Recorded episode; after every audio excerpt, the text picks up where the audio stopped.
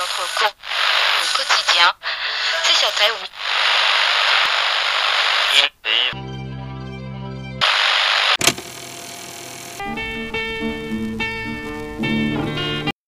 I was a fool to stay away.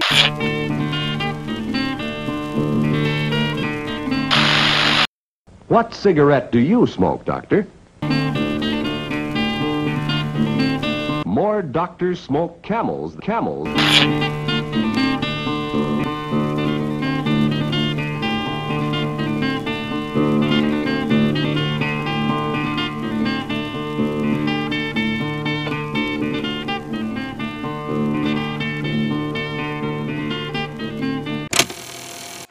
Muita boa tarde, ou boa noite, ou bom dia, nossos ouvintes. Hoje a gente vai falar. É, primeiro que eu sou o E-Boy, né? Estou acompanhado hoje novamente pelo Tom e somente, né? E a gente hoje vai falar do top 10 filmes da Prime Video, que é. Eu sempre coloco a obra que a gente vai falar como top 10 de alguma coisa. É sem querer. É, é o filme The Vast of Night, ou A Vastidão da Noite, que o nome é, é muito bom em português e em inglês ao mesmo tempo. Poucos filmes conseguiram isso e tal. E, e ele podia ter um nome, inclusive, maior, que seria Teatro Paradoxo, dois pontos, A Vastidão da Noite, que seria, na minha opinião, um pouco melhor. Que é um filme que não tem como dar sinopse sem falar de spoiler, então você já fica avisado aqui que vai, a gente vai falar do filme sem medo de dar spoiler e tal. E essa introdução é Tom, se apresente aí para o nosso público. Olá pessoas, eu sou o Tom e eu só quero dizer uma coisa. É, o E-Boy já falou que esse, esse episódio vai ter spoilers, mas assim, confiem na gente o suficiente para vocês assistirem um filme agora e depois voltar no pod e ver o pod, porque assim, vale muito a pena você ver o The Vest of Night sem saber de nada. Eu, eu acho que é isso, assim. É tanto que a gente. Por isso que a gente, Exato, decidi, a gente exato. decidiu fazer nesse formato, tipo. No Castelo Animado a gente fez o formato sem spoiler com spoiler. E nesse a gente meio que decidiu que a gente falar sem spoiler ainda vai estragar a experiência do The Vest of Night. É, é o- um filme, né, que é, tem que ser uma surpresa total, você tem que tá, não tá esperando nada e tal, porque ele entrega tudo. Frase de Tumblr. Mas é a pura verdade, né? Então, vamos lá, né? Pois é, tem algum. Eu, eu gosto muito do início do, do filme e tal. Porque da primeira vez eu não, não, não prestei atenção e tal direitinho, mas dessa vez eu prestei. São 19 minutos de filme com apenas o, o protagonista, ou. Como é? Deuteragonista, né? E tal, que a galera chama, que é o segundo protagonista e tal. Que é só ele andando e conversando com uma menina do lado. É isso. Os primeiros 19 minutos de filme. 19. Não é 9 minutos, é 19. E uma coisa que é engraçada é porque assim, o filme só começa mesmo, né? E você que já tá ouvindo e que já assistiu o filme, talvez tenha percebido, ele só realmente começa o plot, né, a partir dos 49 minutos, que é quando o Everett, ele recebe a ligação do Billy na rádio.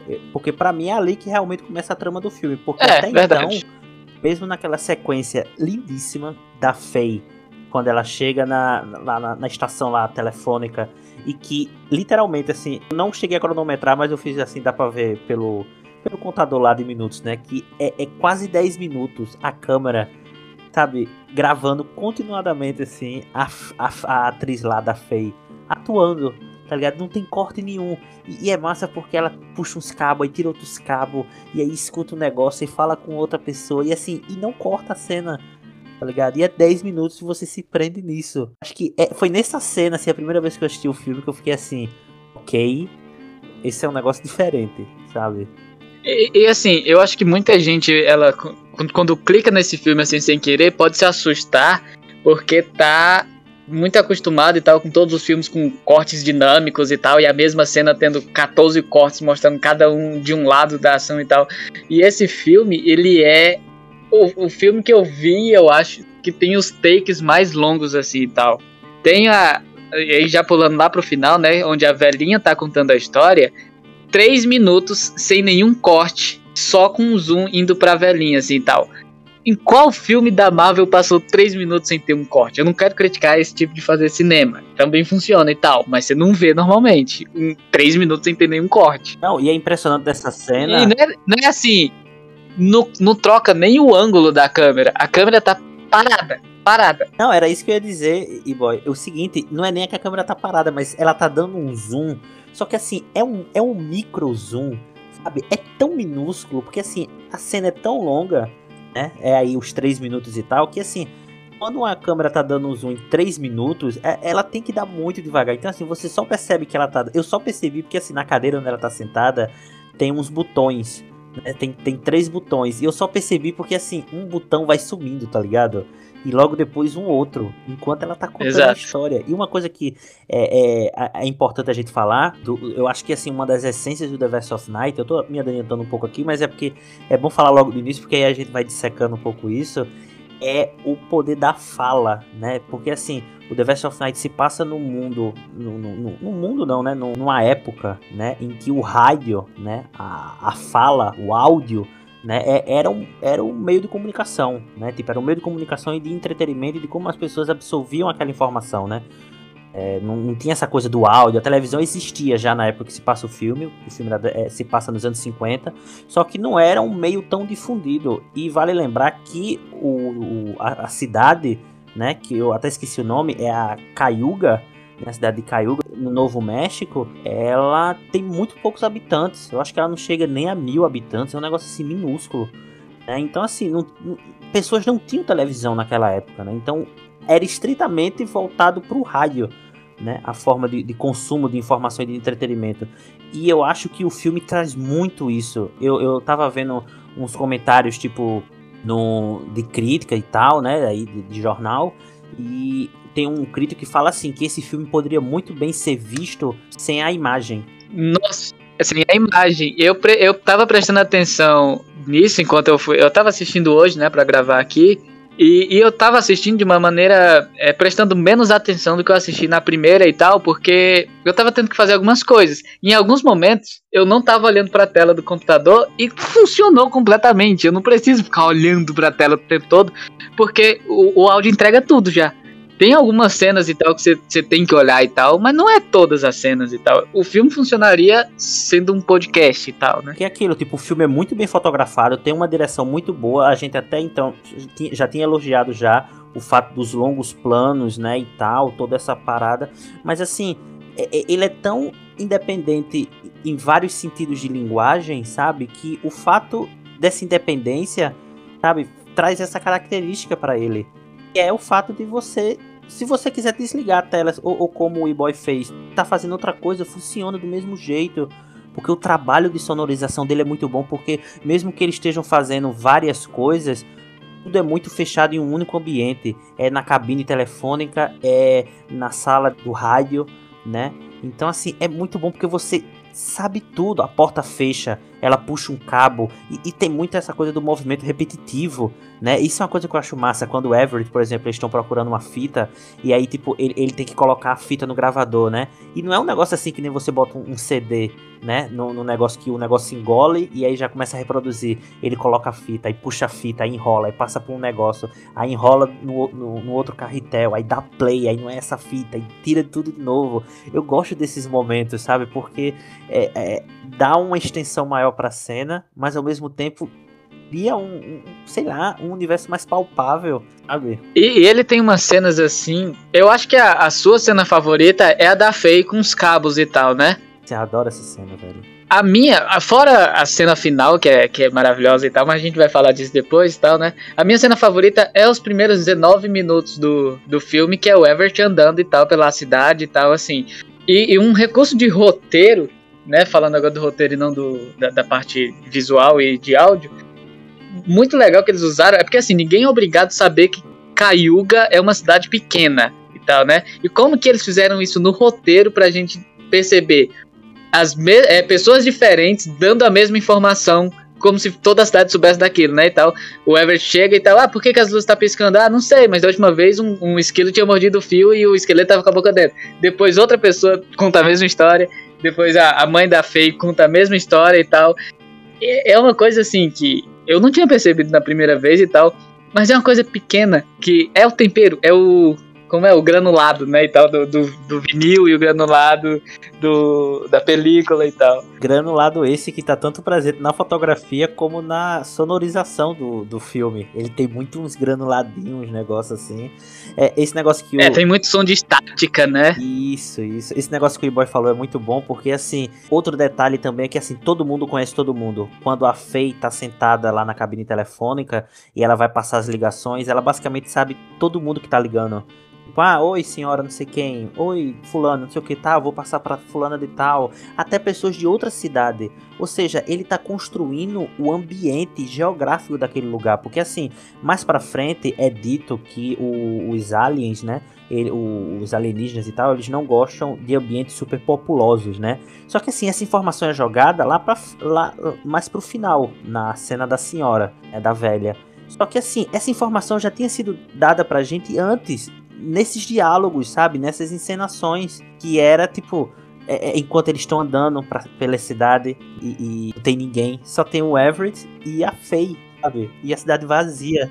É, todo mundo tá no jogo, né, e tal. Basquete, sim. E, e assim, tem uma. uma é, eles. Eu acho que eles. Enquanto eles criam um filme que é com um tema que já é meio clichê, né? Que é de alienígena e tal, eles conseguem ser bastante subversivos no jeito de gravar, porque, assim, o, o tema principal é rádio, né, e tal, é, alienígena e tal é um tema, mas é lá mais pro final. O tema todo é, é sobre gravadores, sobre rádio e tal, eles estão falando disso. Se você perceber, é uma coisa que você tá tão imerso na cena que o Billy liga, que você talvez não perceba, mas quando o Billy liga, enquanto o Billy tá falando, a tela tá preta, não aparece nada na tela a tela tá escura, você não sabe o que, que tá acontecendo e tal. Porque quando o Everett fala, corta pro Everett falando. Quando o Billy fala, você não sabe quem é o Billy. O Billy deu um nome falso. Ele é um ex-militar e é a única informação que você tem. Então não tem como mostrar o rosto dele. E, e o diretor decidiu colocar a tela escura. Ele não colocou nada. Em alguns, no, no, cinema mais comum, enquanto outra pessoa fala, é importante também mostrar a reação de quem tá escutando. Aqui o diretor não se preocupou com isso. Ele deixou a tela preta. E ele traz novamente, ele coloca basicamente o, o, o modo de trazer informação do rádio para tela.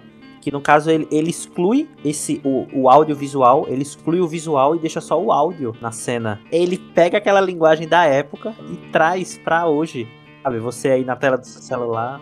Ele coloca como se você fosse o ouvinte daquele rádio, né, e tal. O, quem tá ouvindo a ligação do Billy não tá vendo o rosto do Everett nem do Billy. Então, a gente também não vai ver. E o que eu gosto muito desse, dessas duas. De, são duas cenas, né?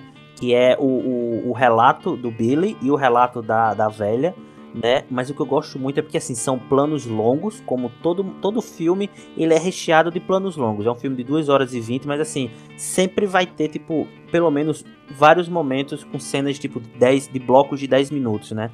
E a cena do Billy e da velha são um desses blocos, né? E o que eu gosto muito é porque assim tem muito é, é aquela coisa meio clichê, mas assim, o um, um, um poder da palavra, sabe? O poder do diálogo, porque é muito aquela coisa assim. A primeira vez que eu assisti, eu lembro que eu fiquei morrendo de medo enquanto o Billy dava o relato dele e a senhora também, logo, logo depois, né? Mais pra frente.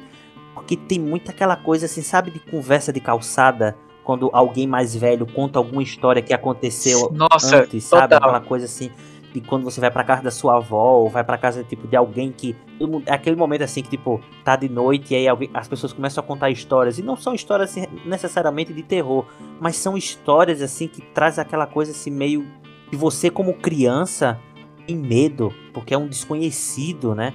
E, e, e quando o, o, o, diretor, né? Que agora é bom falar aqui, né? O cara ele dirigiu, ele editou e roteirizou o filme, é o Andrew Patterson quando ele traz isso em dois momentos do filme, sabe? Trouxe muito essa lembrança, sabe? Essa lembrança assim, emocional de da palavra, de como é dito as coisas. O roteiro é muito bem escrito, os diálogos. É, vai muito contra aquela regra já, já manjada, né? Do show don't tell, né? Ele fala, ele não mostra. Eu, eu acho que assim, essas duas cenas que dão bastante medo, né? E tal, que é a da, da senhora e do Billy, a do Billy eu acho que ela me pega. É, acho que a do Billy me pega mais. Porque ele, a gente, como a tela tá preta, a gente vai pra imaginação, né? E tal, ele indo para esse local onde tem uma grande espaçonave que tá coberta por uma lona.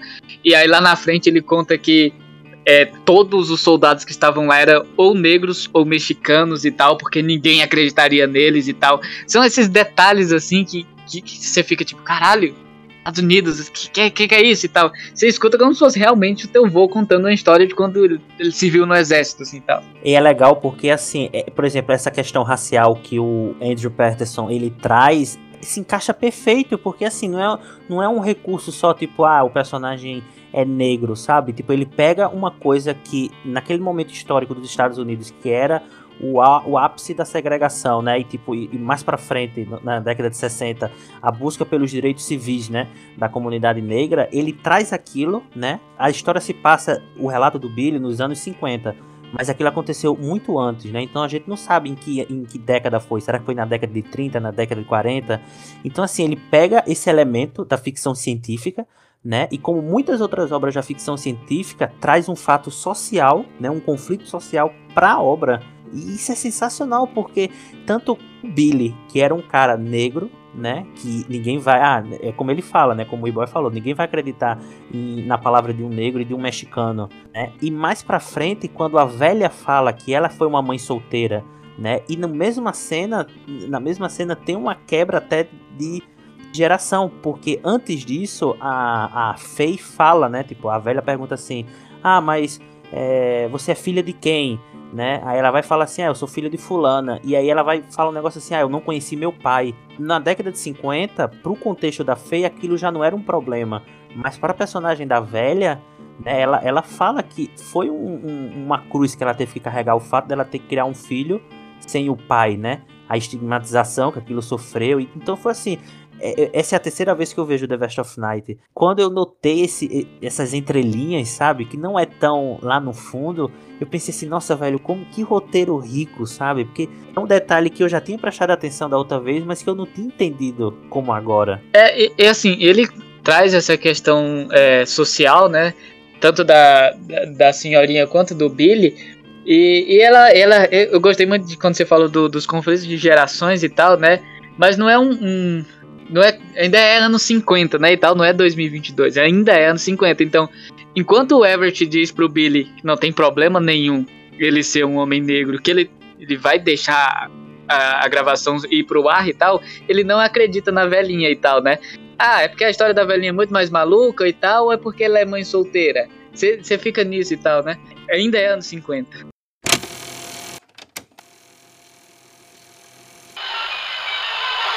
There's nothing like a Coca-Cola, nothing like a Coke. There's nothing like ice cold Coca-Cola. Olhe para o céu, eles estão chegando.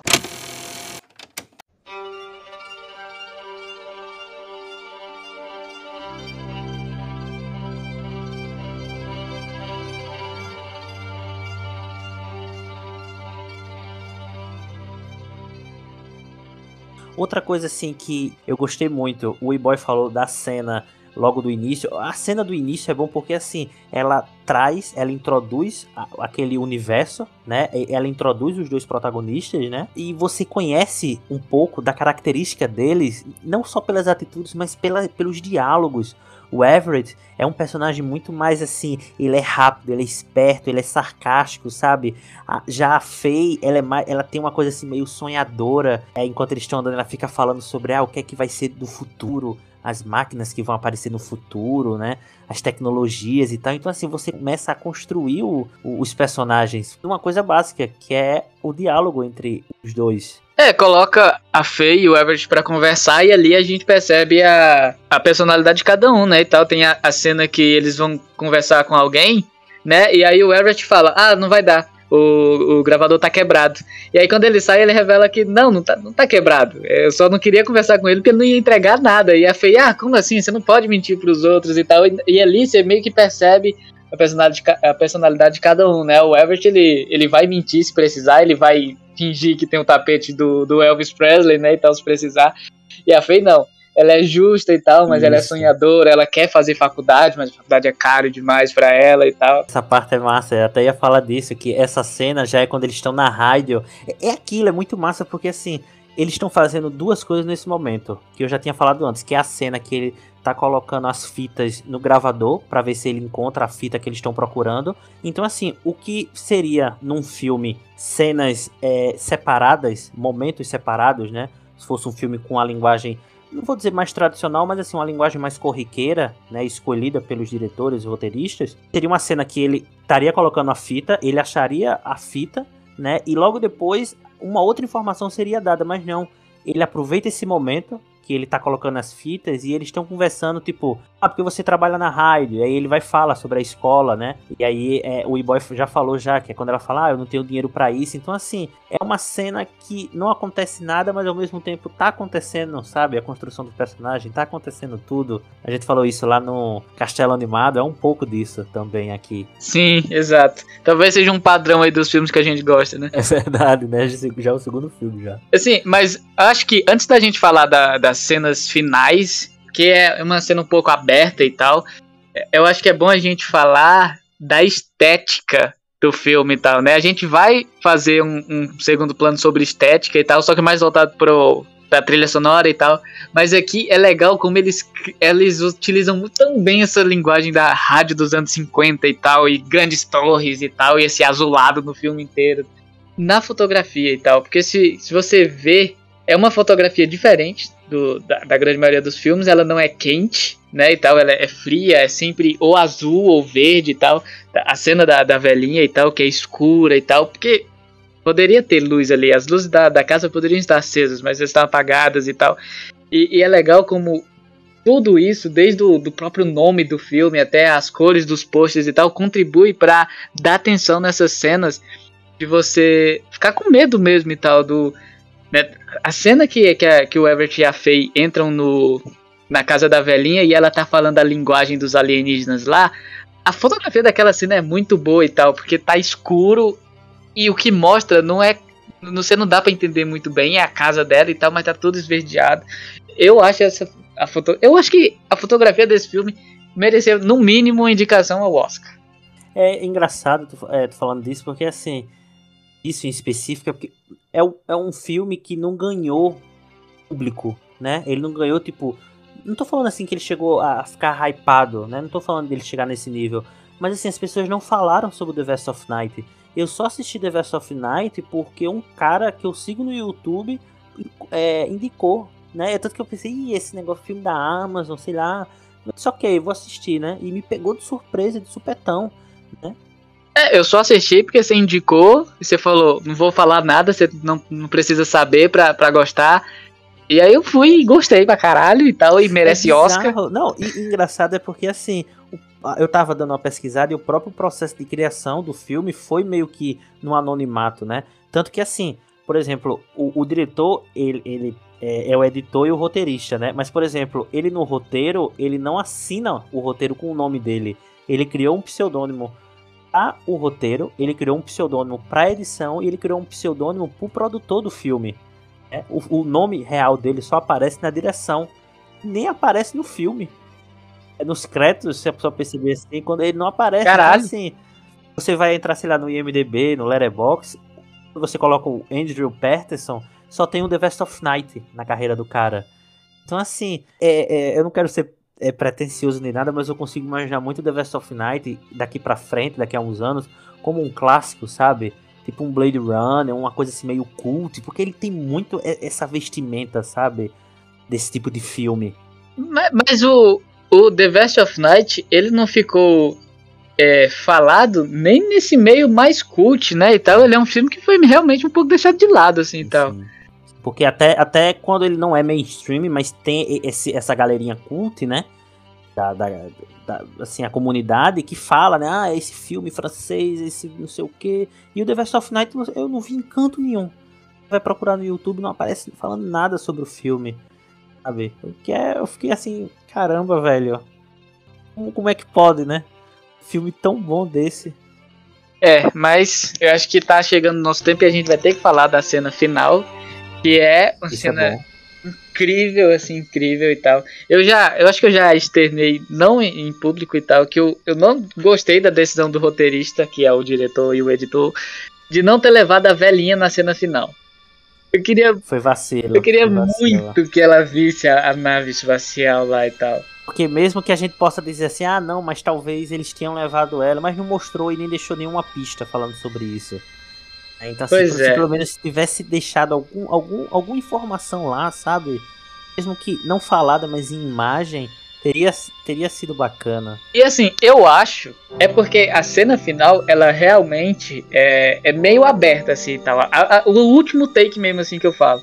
Porque as últimas cenas é, mostra a espaçonave gigante, assim, e tal, cena maravilhosa e tal, que você fica tipo, caralho, que cena linda. E aí depois mostra a galera saindo do jogo, que terminou. E aí você percebe, né, nossa, o filme inteiro passou num jogo de basquete e tal. E depois que mostra isso, mostra o gravador do Everett meio que soterrado assim na areia. Então o que que essa cena final significa? Que eles correram com medo e deixaram o gravador lá ou que eles foram abduzidos? Se eles foram abduzidos e levados, eles não podem nem contar pra velhinha que viram. É mais cruel ainda. É Mais cruel ainda, é verdade. Uma coisa assim, só que eu acho importante falar, porque assim, a cena final é, acho que é a cena que você vê mais dinheiro no filme. né? E o meu Sim. comentário é o seguinte: o fato do filme ele ter um orçamento muito limitado, o filme só teve um orçamento de 700 mil dólares. Você deve pensar, pô, é muita coisa. Mas assim, para um filme norte-americano e até para um filme brasileiro é muito pouco.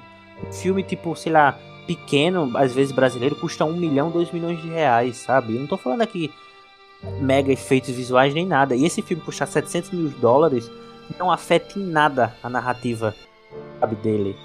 Pelo contrário, eu acho que isso até beneficiou o jeito do cara decidir contar a história. É, tem poucos assim planos abertos e tal, né? Eu acho que de plano engenhoso assim, tal, que utiliza tecnologia, tem uma cena lá no meio que ele usa um plano sequência mostrando a rua assim, tal, que é muito bonito inclusive e tal. E e o outro e efeito visual é a nave espacial no final. É isso que tem. Mas é é um- uma cena muito bonita e tal, porque primeiro mostra uma espaçonave, né? Assim, pequena, e depois mostra que a nave mãe, gigante no céu, assim. É, é, é muito bonito, assim. Um detalhe massa, e boy, não sei se assim tu sentiu isso, mas assim, eu senti uma calmaria. Não é um negócio assim, aquela coisa frenética, assustadora, que a música sobe. Não, tá tocando uma música meio new wave, sabe? Tipo uma coisa assim, meio. Eu não vou dizer assim que beira o contemplativo, né? Porque ela, ela, não é, ela não é longa, mas ela se estende mais do que o necessário. E eu não falo isso no mau sentido. Eu falo isso assim, tipo, eles ficam olhando pra nave, sabe? E aí a nave fica girando e fica tocando uma música, sabe? Tipo, eu fiquei, nossa, velho, que loucura. É, e assim, e podia ter uma trilha sonora de violinos e, e trompetes e coral e ser épico assim e tal. Mas ele optou por, por um sentimento de finalmente a gente tem a resposta, né? Eles existem. Eu acho que é muito sentimento que a gente pode ter caso descubram vida em outro planeta realmente, né? Tipo, caramba, finalmente a gente tem a resposta. Acabou as dúvidas e tal, né? Mas também eu acho que é um sentimento assim, tipo, finalmente a gente viu, mas também assim, o que é que está por vir, sabe? Também. Hum, eu acho que exato. menos, é, talvez seja esse um sentimento também. Que eu acho que passa muito sobre o filme, né? Eu acho que o filme é muito sobre isso. É difícil tentar dizer assim qual é a mensagem que o filme quer passar, porque o filme é muito sobre relações, né? Ele aborda essa questão sociocultural, né? Que principalmente que, que a gente falou aqui com os personagens do Billy e com o personagem da velha. Mas assim, ele fala muito sobre essa. É muito sobre personagem até. Né? Sobre a Faye, sobre o. O, o Everett, sabe? É, é uma ficção científica que eu fico pensando assim, caramba, negócio doido, tá ligado? É é uma ficção científica que é muito mais sobre os personagens do que sobre a ciência em si, né? E tal. A ciência aparece só lá no final. É, a gente já, de novo, estourou o nosso tempo aqui, tá? Então acho que é isso. É, é um, filme que tem que ser assistido pelo máximo de pessoas possível, porque é um filme maravilhoso, merecia muito mais reconhecimento. Então, se sei lá, se você ignorou o aviso de spoilers e escutou até aqui e vai ver depois, dá algum jeito aí de avisar a gente que, que gostou, porque é impossível não gostar. A não ser que você seja fã de, de 16 cortes por segundo, aí não vai Michael dar. Bay. Aí você não vai gostar. É, mas no mais, é isso. É um, um É ótimo isso, é filme. Então é isso. Quer Tchau. uma dica? Ó, an- an- antes do, do tchau, quer uma dica? Veja quando tiver, tipo, a casa estiver silenciosa. Que ajuda bastante na experiência. Perfeito. Perfeito. eu não, não recomendo 3 horas da manhã, não recomendo, porque vai dar medo e É, tal. vai dar cagada. ali umas 10 horas da noite, 11 horas. Isso, isso. É. Pede pra É casa isso. ficar silenciosa que funciona. Um beijão.